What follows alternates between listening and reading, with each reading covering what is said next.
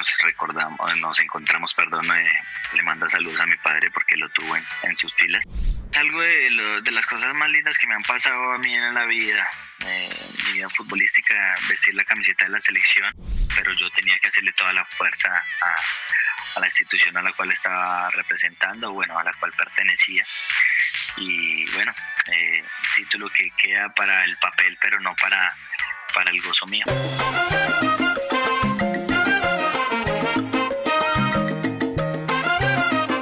Ha regresado nuestra orquesta para disfrutar de esta descarga en El Gran Combo Deportivo.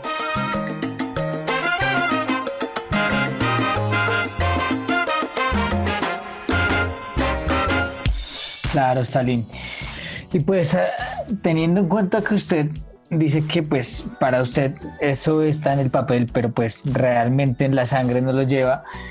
Y pues mirando las estadísticas, usted es el único jugador en el país que ostenta el récord de haber ganado los tres torneos base, el torneo de segunda división, la liga y la copa. Eh, ¿Cuál es la importancia de ostentar eh, este récord tan importante en el país? Bueno, eh, creo que eso queda en las estadísticas, pero sí, si, si me preguntas, los que más disfruté son los, los, los que gané jugando, los que gané dentro de la cancha los que gané haciendo un esfuerzo grande. Eh, desde la tribuna se sufre mucho y sufrí mucho día, ese día con, con, Nacional, eh, pero se ganó, pero bueno, queda para la historia y, bueno, como te digo, para las estadísticas. Eh, no sé qué tanto signifique o no, porque la gente dirá o, que, bueno, si no jugó, si no jugó, si no estuvo allí dentro de la cancha, no vale, pero pero bueno, eh, está allí en el papel, eh, quedará allí para la historia eh, o, se esperará si alguien lo, lo, consigue. pero bueno, la verdad de que sea muy relevante para mí o no, es difícil decirlo, porque soy una persona muy pasional y me gusta estar siempre, eh, como decimos en el fútbol, ahí en la guerra, estar ahí adentro. Y pues ya me vuelvo repetitivo, pero pues con Nacional no tuvo esa posibilidad y, bueno, eh, así fue y ahí estará. Esperemos a ver quién, quién puede tumbar eh, ese, ese título que, que tengo en este momento. Stalin, posterior a esta experiencia, usted retorna a Equidad eh, pero en ese entonces también hubo muy buenas ofertas por parte de clubes europeos. ¿Por qué rechazar esta oportunidad de dar el salto al viejo continente? Bueno, ofertas, es, es, difícil uno decir de ofertas, eh, sí, pasan de pronto documentos o algo así, o, se dice algo que hay un interés, eh, pero algo que haya llegado de pronto eh, no se dio. Yo creo que a mí me faltó un buen empresario, yo creo. Porque yo creo que hice cosas, cosas importantes en el fútbol colombiano. En, el, en el 2008-2009 me gané el título de, mejor jugador del fútbol colombiano para el, espectador. cosas, cosas que, que me enorgullecen y, me ponen a pensar de pronto por qué no se dio ese, ese, otro, ese otro paso. Eh, yo creo que los empresarios a veces, hay empresarios muy buenos y hay otros que son oportunistas, eh, pero hay empresarios que, que, que, sí hacen el trabajo que tienen que hacer y dan lo más importante al jugador, eh, ponen en su lugar al jugador que lo merece. Hay jugadores que, obviamente uno no va a citar nombres, pero que uno dice, oh, este jugador aquí era allá, o porque uno muchas veces no ni los vio acá. Y uno, o ese jugador, o ya un jugador hoy en día en Colombia hace un semestre bueno, cinco meses, seis meses buenos acá en Colombia y al salto de una Europa. Eh, o a una liga, eh, no sé, muy importante, Argentina, México, bueno, no sé. Yo creo que, que, me entienden lo que quiero decir. Antes eh, yo, yo creo que tuve méritos, pero de eso no puedo hablar porque no llegué, no estuve, entonces queda como en el papel, queda como las palabras se las lleva el viento, como, se dice. Y terminé acá, eh, eh, obviamente disfrutando, pero siempre con, con, con ese sinsabor de haber podido ir y dar ese salto, porque creo que, que, tuve el fútbol, lo, lo tengo, pero pues obviamente ya por mi edad de, ya es muy complicado, pero, pero que hice cosas importantes y que tuve momentos muy buenos como para, para dar ese salto del cual eh, Alejandra dice. Claro, está bien. Y pues teniendo en cuenta eso que usted acaba de mencionar y de acuerdo a su proceso y su experiencia, eh, ¿usted cree que el hecho de que un peradito haga dos, tres, diez partidos buenos y ya lo vendan, también hace que se corte un proceso y no se le deje madurar para que pueda llegar a rendir eh, en su máxima plenitud a la hora de ir al extranjero? Tampoco hay que desmeritar lo que hoy en día hacen los chicos o, lo que hacen los empresarios. Eh, hay chicos que pueden jugar aquí cinco meses y, y, explotan en Europa mucho más. Yo no recuerdo eh, el caso de Muriel, cuánto jugó aquí en el Deportivo Cali. Creo que seis meses estuvo, eh, un año por mucho, creo que no fue un año. Y dio el salto a Europa y todos sabemos lo que es Muriel, todas sus capacidades, todo lo que le ha dado al fútbol colombiano, lo que representa para el fútbol colombiano. Es una figura que tenemos en nuestro país, es indudable. Eh, y por sus capacidades y, lo que hizo, eh, cuántos años lleva en Europa. Entonces tampoco podemos decir que alguien que no pase primero por una liga aquí en Sudamérica, después del salto, yo creo que ese camino eh, no, es, no es primordial. Yo creo que si te dieron la oportunidad, si te llegó la oportunidad de, de llegar y dar ese salto, tú la aprovechas y demuestras tus capacidades, no hay por qué decir otra cosa diferente. Hay otros casos también que, que se fueron, eh, también en cinco o seis meses se fueron y no les va bien y entonces ya empiezan a dar vueltas, a dar vueltas, a dar vueltas, a dar vueltas. Es normal. Pero yo creo que eh, ese, ese proceso es muy relativo y, es, y, es, y, no hay como algo que, que lo rija. Y les, les hablo del caso de Muriel, y, habrán muchos otros casos también de lo mismo.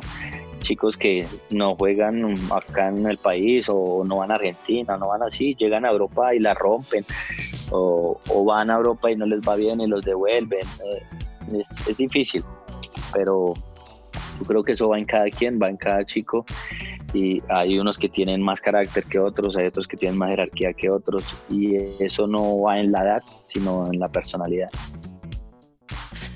Sí, Stalin. Luego de este proceso, llegó el año 2014 y usted tuvo la oportunidad de probarse en un equipo del extranjero, esta vez el Barcelona de Ecuador. ¿Cómo fue ese cambio de 180 grados que tuvo su vida al trasladarse de un país a otro? Bueno, eh, el paso por Barcelona fue muy bueno. Eh, me advirtieron que no fuera eh, Fabi, Fabián Vargas, un gran, amigo, me, me dijo, Stalin, ese equipo es difícil, eh, la situación económica, son desordenados, bueno, me advirtió. Sin embargo, yo quería, yo tenía esa espinita de ir al exterior y fui y, bueno, no era mentira lo que me había dicho Fabi, pasaron muchas cosas.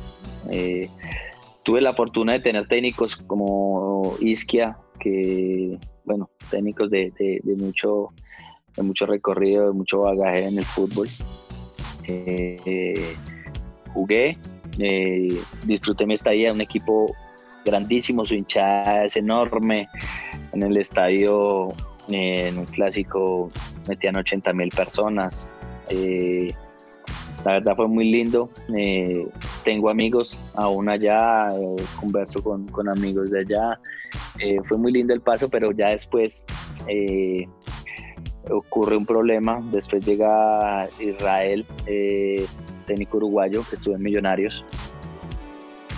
Y él me pregunta, él había estado en Santa Fe, en, yo no sé si ustedes recuerdan ese problema que él tuvo, que se fue, estuvo poquito tiempo y se fue. Él, se me acerca y me dice que, que, si yo era el que jugaba en equidad, todo, yo le dije, sí, profe. Entonces me dijo, ah, qué bueno tenerte acá y todo bien, eh, relación, juego, jugué mientras que estuve allá, que eso es muy importante para mí. Después hay un comentario de, de un, em, del empresario que me llevó allá, que no era mi empresario, simplemente hizo el, el, la conexión. Y hace un comentario eh, y los directivos del Barcelona eh, acogieron conmigo, que tu empresario, yo le dije, no, él no es mi empresario, yo no hablo con él, él no me representa a mí él me trajo acá, pero para ahí, y empieza a haber un choque con los directivos y, yo tenía que salir a pedir disculpas en la prensa por algo que dijo que no pagaban los sueldos, que no pagaban los arriendos y pues no estaba diciendo mentiras, pero no lo había dicho yo. Entonces fue algo que, ellos eh, eran muy complicados con ese tema porque le tenían miedo a la prensa, eh, porque la prensa de allá es fuerte. Y se me acercaron y me dijeron eso, yo les dije, yo no le voy a pedir disculpas a nadie, si yo no he abierto mi boca, esas palabras no salieron de mi boca, no tengo por qué retractarme nada. Entonces eh, no les gustó mucho el tema, entonces empezamos en una disputa, me debían eh, tres meses de, de sueldo, entonces les dije, la verdad estaba también muy aburrido por ese tema porque uno vive el fútbol, vivo para el fútbol y vivo del fútbol, las dos cosas. Eh, yo cuando llegué allá gasté mis ahorros porque no me dieron lo que me prometieron de entrada. Entonces, y en Guayaquil son dólares, entonces yo estaba gastando mis ahorros en pesos, en dólares, entonces eso se esfumaba facilito. y bueno, ya al final llego eh, a, una conclusión, le digo, bueno, me voy a devolver, eh, yo le quiero irme, hablé con, con, con Israel él me dijo que pues que no le gustaría perderme, que hablara con los directivos y le dije, profe, la verdad no, no estoy mentalmente acá, eh, me quiero ir, me quiero ir y, así fue, arreglé con ellos eh, y me vine, me vine otra vez, pero fue una experiencia bonita, fue algo que, también me llenó de, experiencia y bueno, otra vez de nuevo en mi casa. Stalin, y en el año 2016, cuando usted ya había retornado a Equidad, el Club Verde Bogotá enfrentó a Boyacá Chico en Tunja, un partido que fue muy reñido porque terminó 3-4 a favor de Equidad, pero que también fue muy bonito para usted porque allí Stalin Mora tuvo la oportunidad de marcar un hat trick y entre estos tres goles se encuentra el que para usted ha sido el más bonito de su carrera, recuerda esa jugada? ¿Nos la podría describir? Bueno, eh, no sé dónde dice eso, que es el más bonito de mi carrera. es uno de los más bonitos. No mentiras. Es un gol lindo. En el primer tiempo es una pelota que, que abro hacia una banda y compañero Luchito eh, encara hacia adentro. Eh, y me saca la pelota hacia atrás otra vez, como allá afuera de las, de las 16,50 y paro la pelota y pues la cancha de Tunja eh, creo que hoy está en, mejor estado o ha estado mejor en, los últimos tiempos, pero en esa época estaba como, como mal y, pica un poco y yo en el sobrepique la golpeo y la pelota va directamente al ángulo, eh, como dicen a veces los comentaristas deportivos donde hacen las arañas, las telarañas y ahí pegan el palo y entra, ¿no? Pues un gol muy lindo, la verdad. Eh, mi primer hat trick en el fútbol profesional. Había hecho uno, pero en segunda división. Eh, eh, y bueno, son, son, son bonitos recuerdos. yo uno se pone a ver y no es fácil hacer tres goles y se pone uno a, mirar a, estos cracks del fútbol mundial, Messi, Cristiano, que ya no les caen los balones en la casa. Entonces, eh, y uno con uno para tanto espacio. Entonces, nada, pero, pero lindo, un bonito recuerdo. Tremendo. Ya tomamos un avión para aterrizar en el año 2019 y creo que uno de los logros más importantes de su carrera y del equipo asegurador, porque ustedes pues iban a, a la Copa Sudamericana y en la Copa Sudamericana Equidad alcanzó el mayor logro que ha alcanzado hasta el momento, que fue llegar a unos cuartos de final.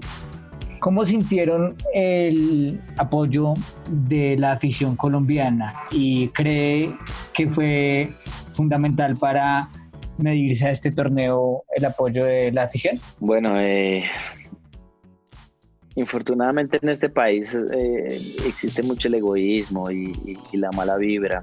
Eh, yo creo que nadie va por que el único que quedara vivo en este torneo era Equidad.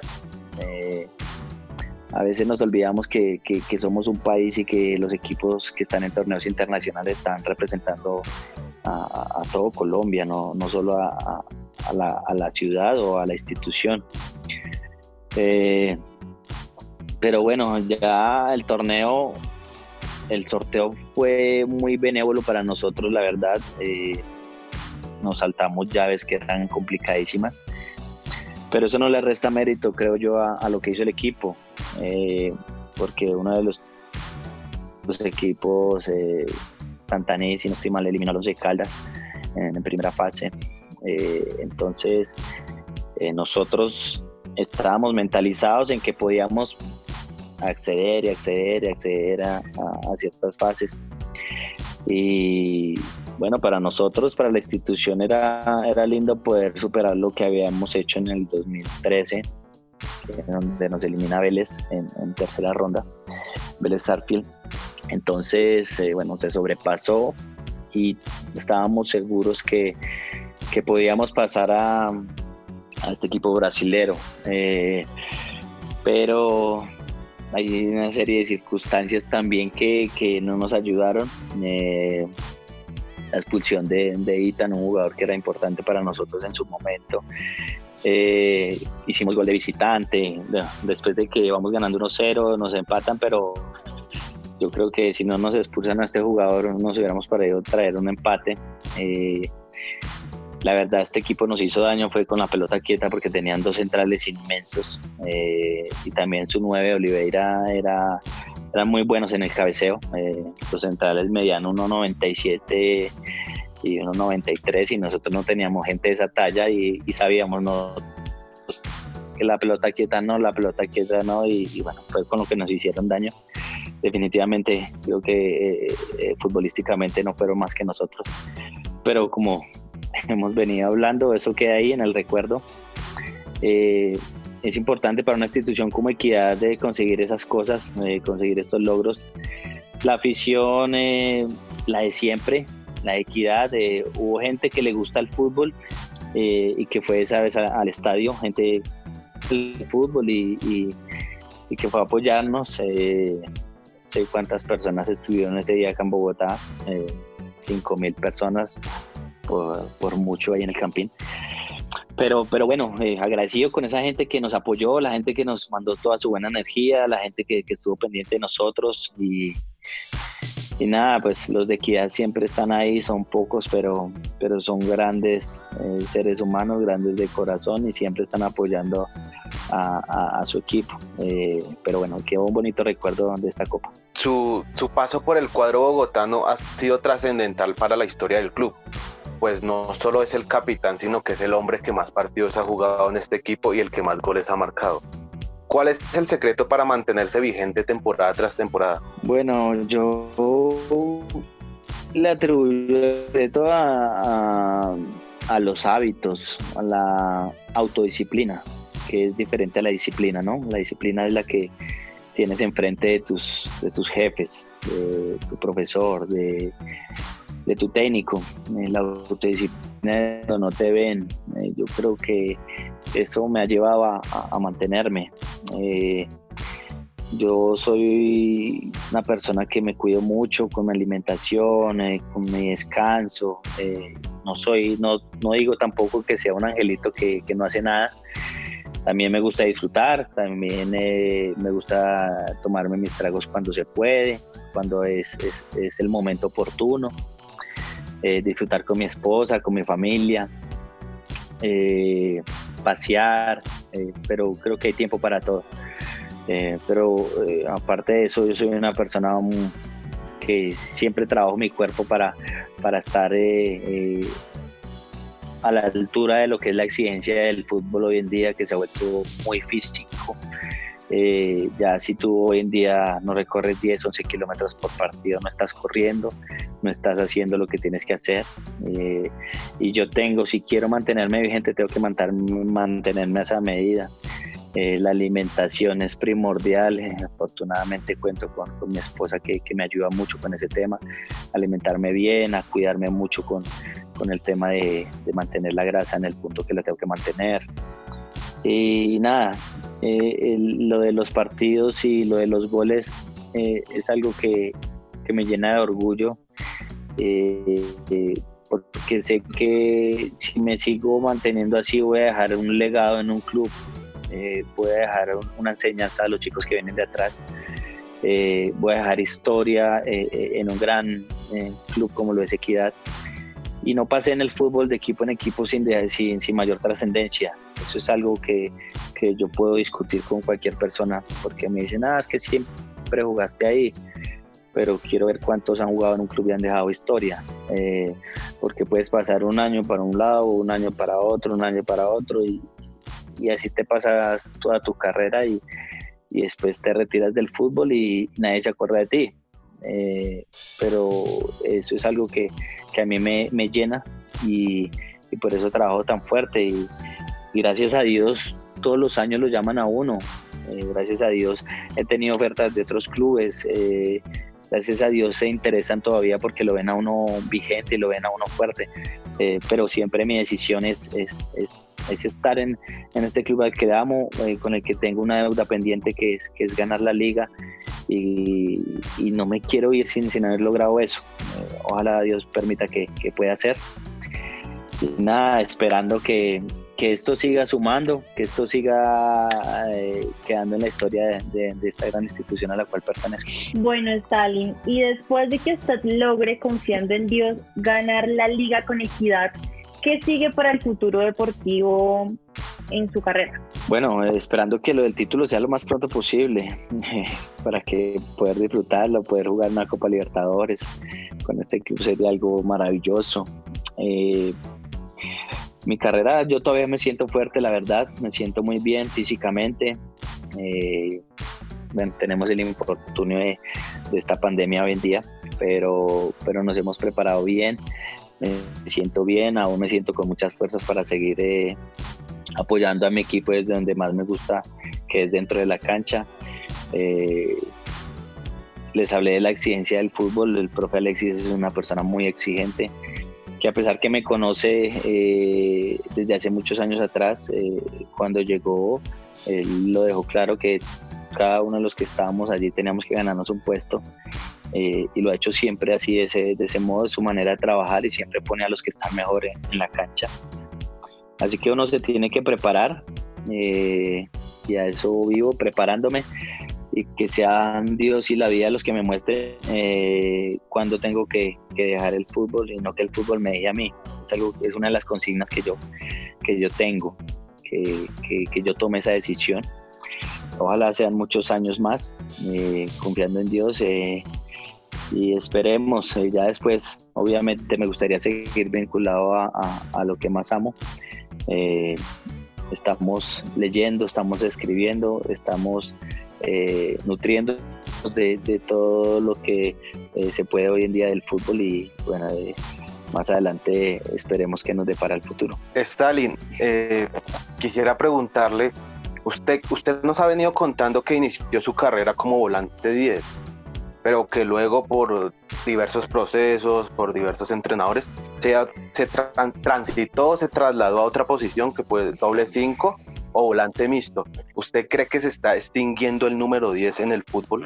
Es que el, número 10 clásico, yo creo que hace rato eh, se ha ido apagando en el fútbol.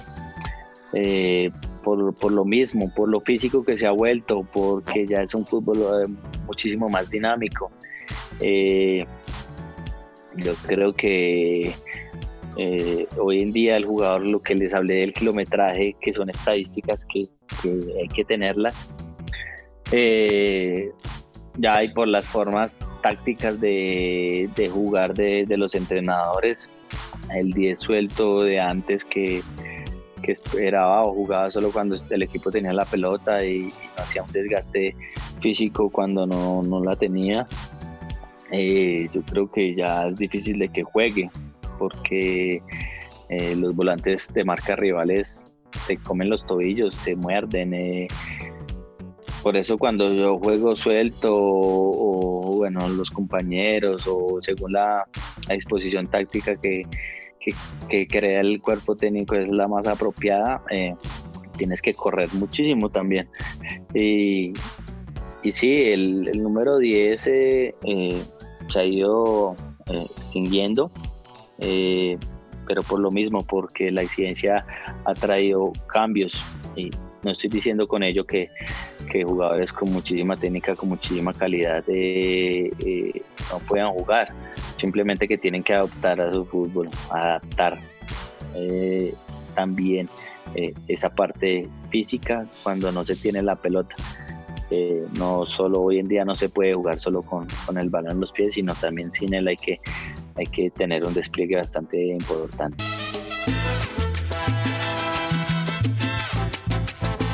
Aquí no se vale pensar, se vale responder.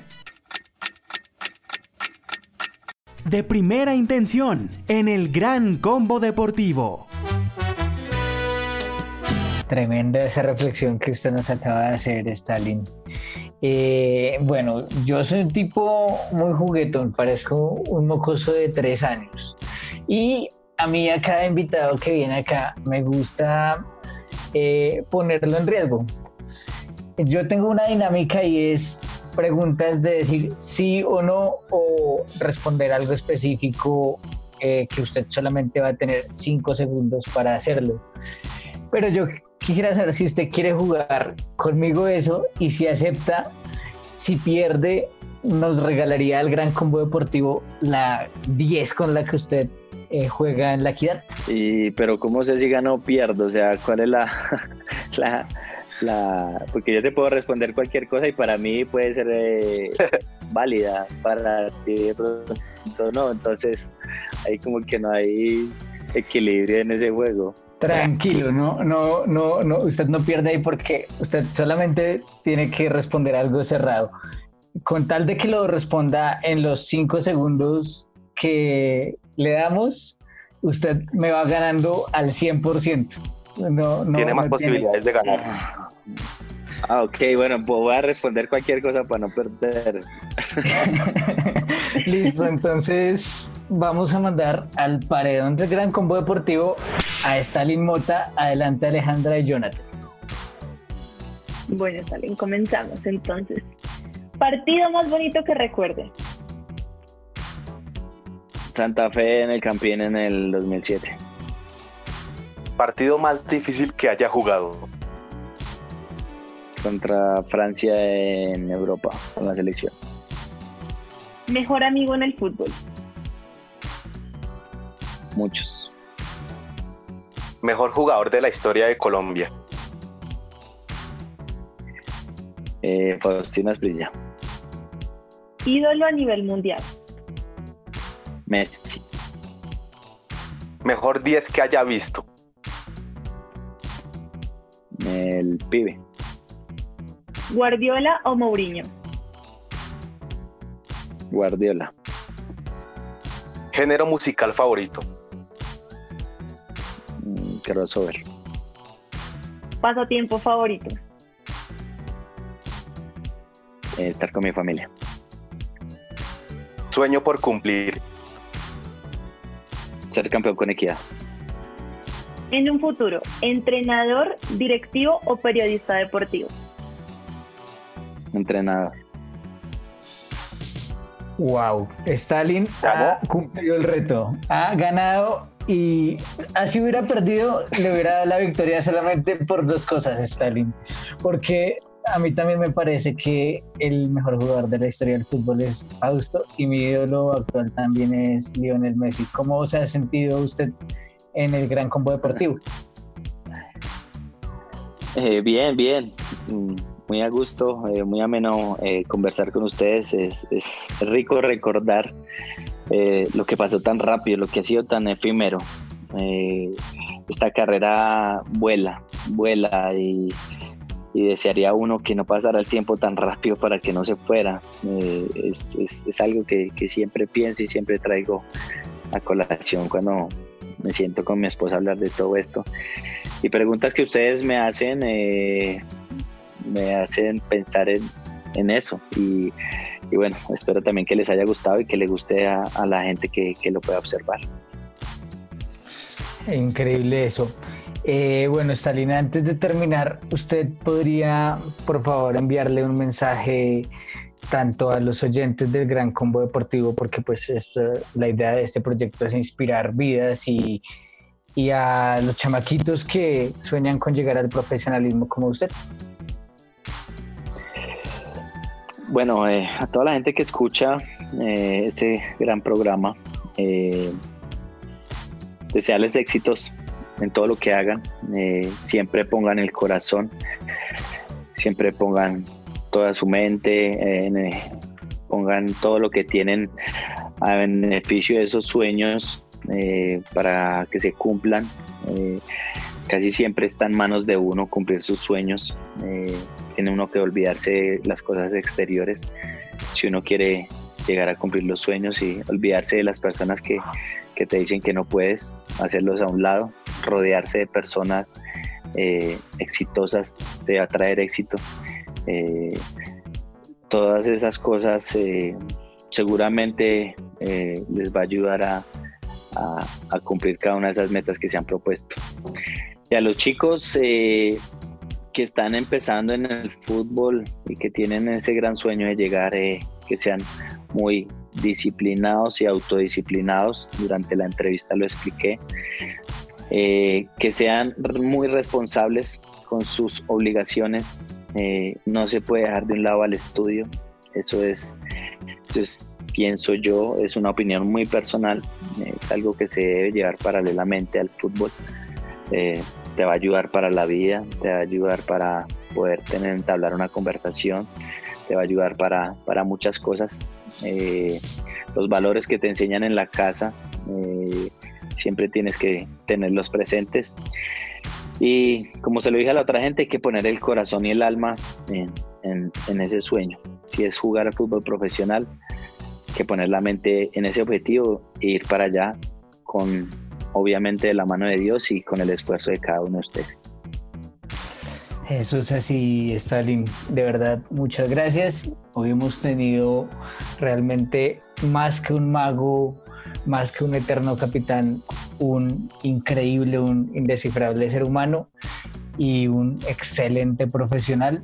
Eh, Jonathan Acevedo, gracias por ser parte de este combo que entrevistó a este genio del fútbol. Sí, lo más importante de enmarcar es la vigencia y lo que él dice, la clave, la disciplina, el esfuerzo e insistir, no rendirse ante la adversidad como la que él tuvo al inicio y pues ahí se ven los, los éxitos cosechados con el esfuerzo y con la disciplina, que es lo más importante, ser responsable con su talento. Él lo ha sido y yo creo que eso es lo más importante de enmarcarte un jugador como Stalin Mota.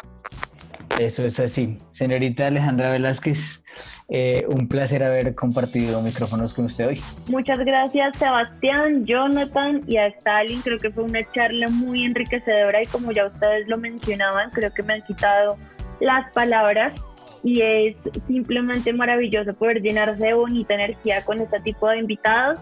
Y nada, recordarles a todos los oyentes que nos escuchamos la próxima semana con un nuevo episodio para que no se lo pierdan. Eso es así, Alejandra. Eh, bueno, Stalin, yo realmente deseo con todo el corazón que usted se gane ese título con equidad, que cumpla ese sueño y esperamos para ese entonces y más adelante poder volverlo a tener acá en el Gran Combo Deportivo. Usted despide este podcast, por favor. Eh, gracias Sebastián por esa buena energía, gracias Alejandra también por, por expresarme que sientes buena energía hacia mí. Eh, Jonathan, eh, muy agradecido por las palabras.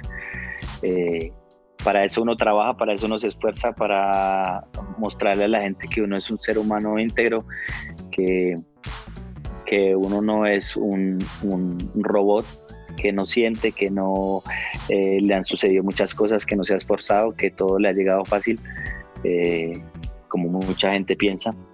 Entonces, muy agradecido por la invitación, lo disfruté mucho, eh, espero les sirva a los que lo escuchen, lo disfruten. Y nada, esperemos que el próximo reencuentro que tengamos, o encuentro, si no reencuentro porque ya sería la segunda vez, eh, sea con un título de equidad, eh, que es lo que más sueño y lo que más anhelo en estos momentos. Muchas gracias. Ha llegado al final otra entrevista deportiva. Súbete con nosotros a la tarima para bailar al son de nuestro próximo juglar.